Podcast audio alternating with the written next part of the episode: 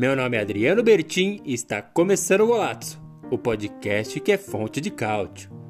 Você que gosta do futebol italiano e quer ficar por dentro de tudo, bem-vindo! Esse podcast é feito para você.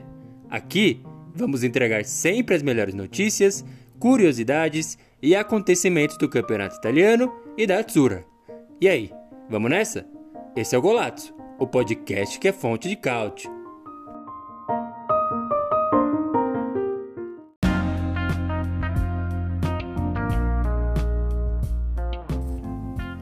Boa, muito boa. Mais um Minuto Golazzo que entra no ar. Eu sou Adriano Bertin reportando aí os últimos acontecimentos do Mercato, mas também do futebol italiano. Partindo sempre das questões oficiais, ainda não é oficial, mas está quase lá, a chegada de Ranocchia ao Monza. Então o zagueiro da Inter aí já foi flagrado prestes a fazer os seus exames médicos meio que tornando a questão oficial, embora ainda não seja, mas está aí o primeiro reforço do Monza, lembrando Monza recém-promovido da Série B para a Série A do Campeonato Italiano e também administrado por Galliani e Berlusconi. Muita expectativa aí, volta e meia tem aspas e repercussão de grandes nomes, ou pelo menos nomes conhecidos no Monza, para disputar a primeira divisão da temporada 2022-2023. Pulando para Inter e fazendo uma conexão com o Milan também, porque a questão do abonamento de Inter e Milan está voando. O abonamento, para quem não sabe, é o famigerado carnê. Acho que aqui no Brasil a gente está se acostumando cada vez mais com essa questão. Nos Estados Unidos, na Itália, é super comum, na Europa em si, que é, é a possibilidade do torcedor fazer a compra de toda a temporada. Então, ingressos para todos os jogos em casa do campeonato italiano. E aí quando um desses torcedores, donos desse carnê, decide não ir a algum jogo, ele tem a possibilidade de vender e é isso que acontece é, para normalmente quem vai assistir algum jogo avulso faz a compra diretamente desses donos desse abonamento. E por que, que isso é notícia? Porque está voando tanto para Milan quanto para Inter, já está na casa dos 40 mil aí adquiridos ou renovados. Na questão é, do Milan, a perspectiva é óbvia por causa do título a animação ainda presente por causa do Scudetto conquistado. Já para Inter, também pela campanha muito boa, mas pode ser impulsionado pela campanha na janela de transferências. Então a gente está falando de é, Lukaku todo dia, de Dybala todo dia.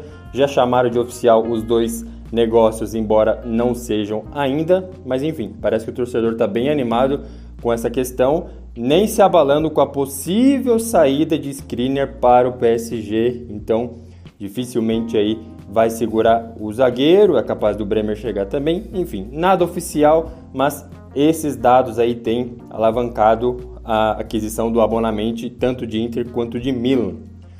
Napoli. Napoli entrou na mira da investigação aí de Nápoles por causa da contratação de Osimhen. Sim, parece ter gerado algum problema e é aquele problema que a gente já conhece chamado plusvalência. Não é tão fácil de explicar assim, a gente vê o noticiário constantemente acusando ou documentando, noticiando que Inter tem caso de plusvalência, Juventus a mesma coisa, será que vem punição, será que vem exclusão de campeonato?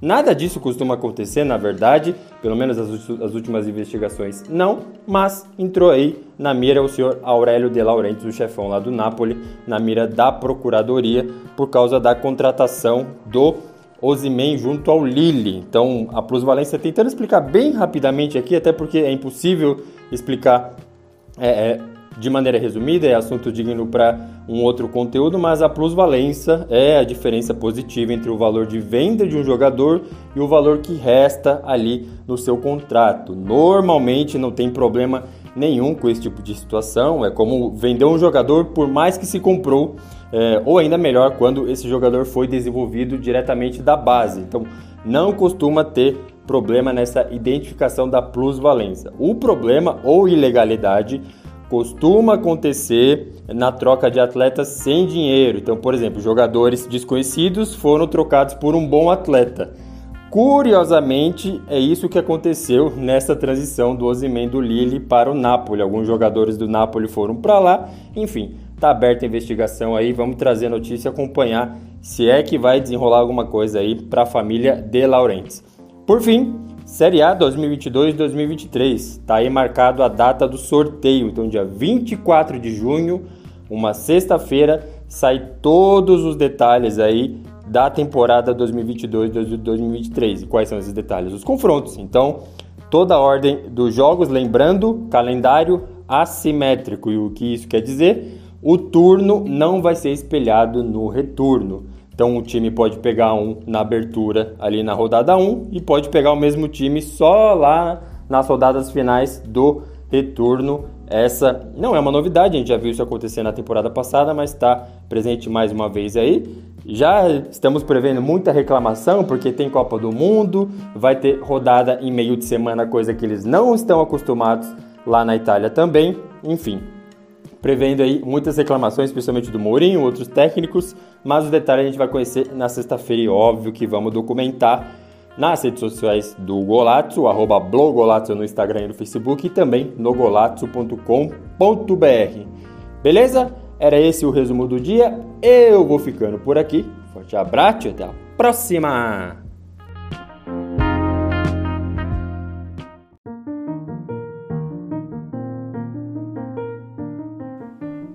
Você acaba de ouvir o Golazzo, o podcast que é fonte de cálcio, com apresentação, edição e produção de Adriano Bertin e comentários de André Moreira. Não se esqueça de seguir a gente nas redes sociais e acompanhar todo o conteúdo em golazzo.com.br. Até a próxima!